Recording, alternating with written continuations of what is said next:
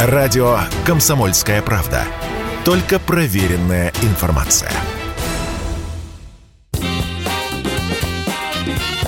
Был бы повод. Здравствуйте, я Михаил Антонов, и эта программа «Был бы повод» 20 апреля на календаре и рассказ о событиях, которые происходили в этот день, но в разные годы, ждет вас в сегодняшней передаче.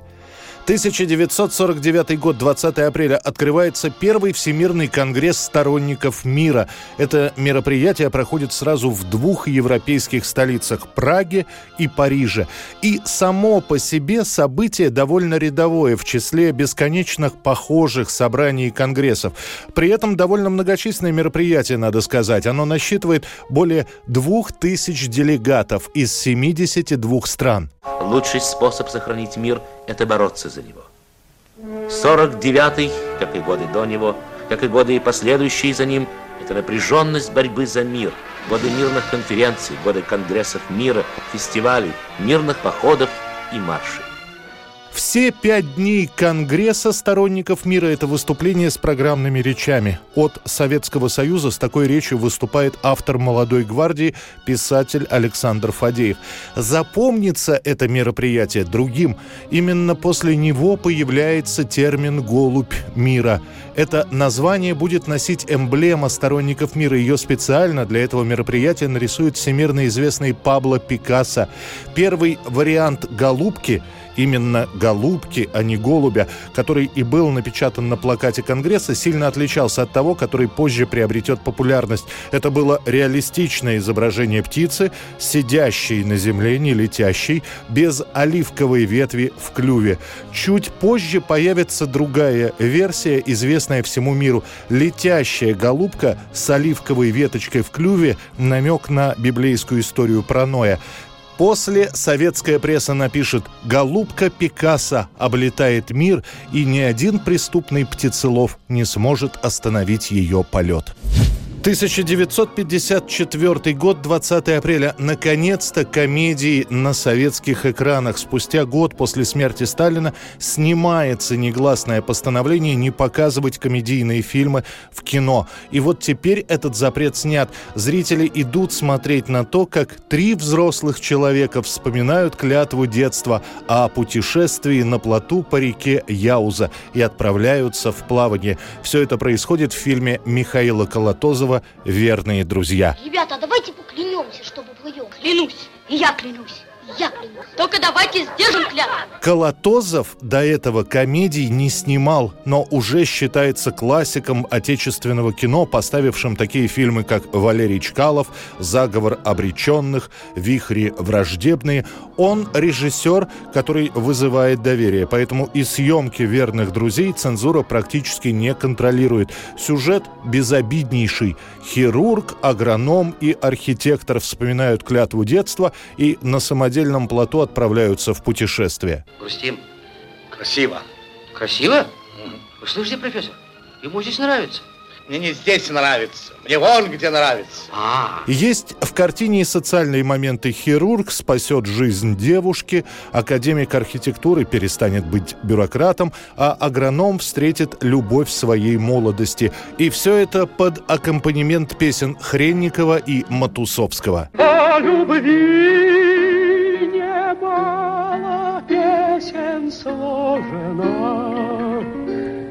Я спою тебе, спою еще одну. Эту картину, верные друзья, которая станет лидером проката, посмотрят миллионы зрителей. Песни из верных друзей будут выпущены отдельной пластинкой. Саму картину станут после считать предвестником хрущевской оттепели. 1978 год, 20 апреля. В Советском Союзе нет никаких подробностей этого происшествия, кроме официальных сообщений. Иностранный самолет, нарушивший границу Советского Союза, был сбит истребителем Су-15. Граница на замке. Западные голоса сообщают подробности, и те, кто их слушает, после передают друг другу как большую тайну. Наши сбили пассажирский самолет, который случайно нарушил границу.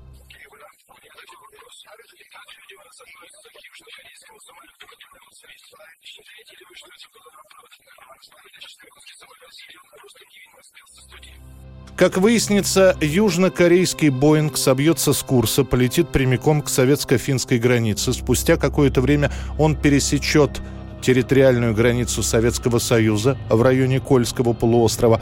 На запросы наземных служб экипаж «Боинга» не отвечает, поэтому приходится поднимать в небо истребитель, пилотируемый летчиком первого класса капитаном Александром Босовым. Приблизившись к самолету-нарушителю, Босов доложит «Вижу «Боинг» с иероглифами на фюзеляже».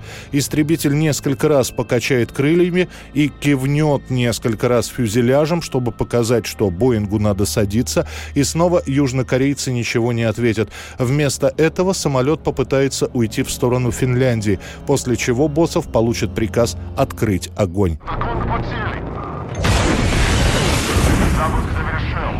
Выпущенная ракета повредит крыло и двигатель Боинга, после чего самолет будет вынужден совершить посадку на лед. Выяснится, что на борту самолета находится 109 человек. От осколков ракеты погибнут двое. Летчики после приземления арестованы, а пассажиры эвакуированы. В итоге все корейцы будут отправлены домой. Пилотов не станут задерживать, тем более, что они, как заведенные, будут повторять об отказе приборов. Почему они не реагировали на видимые сигналы истребителя? На этот вопрос наши следователи ответа так и не получат. В западной же прессе это происшествие преподнесут как агрессию Советского Союза в отношении случайно нарушившего воздушное пространство иностранного судна. 2010 год, 20 апреля в Мексиканском заливе у побережья США раздается сильнейший взрыв. Горит глубоководная нефтяная платформа Deep Horizon. Нефтяное пятно, которое появится после взрыва и последующего пожара, отравит океан на много миль вокруг себя. Мир говорит о крупнейшей техногенной катастрофе.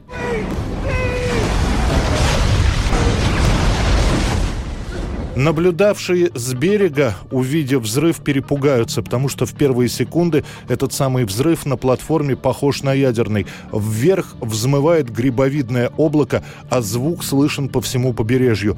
В тот момент на самой платформе находятся 126 человек, 11 из которых погибнут моментально. Дальше начнется пожар. Его станут пытаться тушить всеми силами, но с огнем удастся справиться лишь спустя 36 часов. Помимо всего этого на платформе платформе утечка нефти, и пятно разрастается поминутно. Спустя три дня, когда спасатели справятся с огнем, станет понятно, Площадь нефтяного пятна более 50 тысяч квадратных километров. Пока платформу пытаются спасти, власти на берегу вводят запрет на рыбную ловлю. Для промысла закрываются более трети акватории Мексиканского залива. У берегов американского штата Луизиана нашли сотни мертвых черепах, дельфинов, птиц и китов. Одну треть Мексиканского залива закрыли для рыбного промысла. Причины катастрофы так и не будут названы официально. И до сих пор остается под вопросом, что привело к взрыву. Отказ техники или человеческий фактор. Зато появится специальный доклад, в котором будут установлены 35 причин, повлекших взрыв, пожар и разлив нефти. В 21 причине единственным виновником будет названа компания British Petroleum. В 8 причинах вина компании BP признана частично. 20 апреля 1993 года. Все музыкальные критики пишут о реинкарнации американской группы Aerosmith, которая в этот день выпускает свой 11-й студийный альбом под названием «Возьми себя в руки».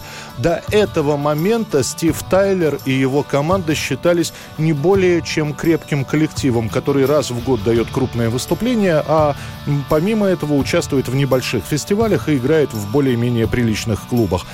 Эта пластинка делает Аэросмит мировыми звездами.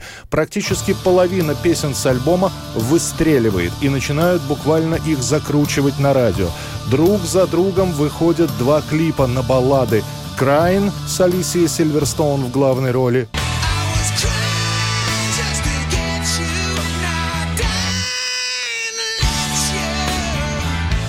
После этого выходит клип на песню «Crazy» с той же Алисией Сильверстоун и с дочкой Стива Тайлера «Лив».